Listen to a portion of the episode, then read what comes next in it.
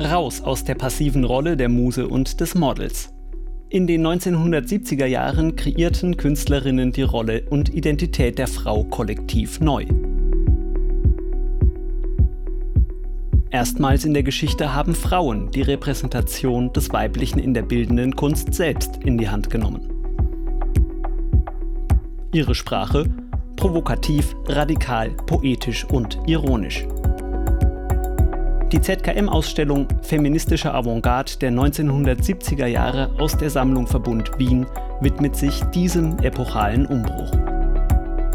Über 400 Kunstwerke aus der Sammlung Verbund Wien werden gezeigt. Sie thematisieren die kulturelle Konstruktion des Weiblichen. Mechanismen und Automatismen der Unterdrückung der Frau werden angesprochen, ebenso wie deren Einschränkung durch kulturelle und soziale Prägungen. Die Künstlerinnen der feministischen Avantgarde zielten darauf ab, diese zu unterwandern und zu dekonstruieren. Oft benutzten sie dafür ihren eigenen Körper als Projektionsfläche für soziale Codes und zu deren Kritik.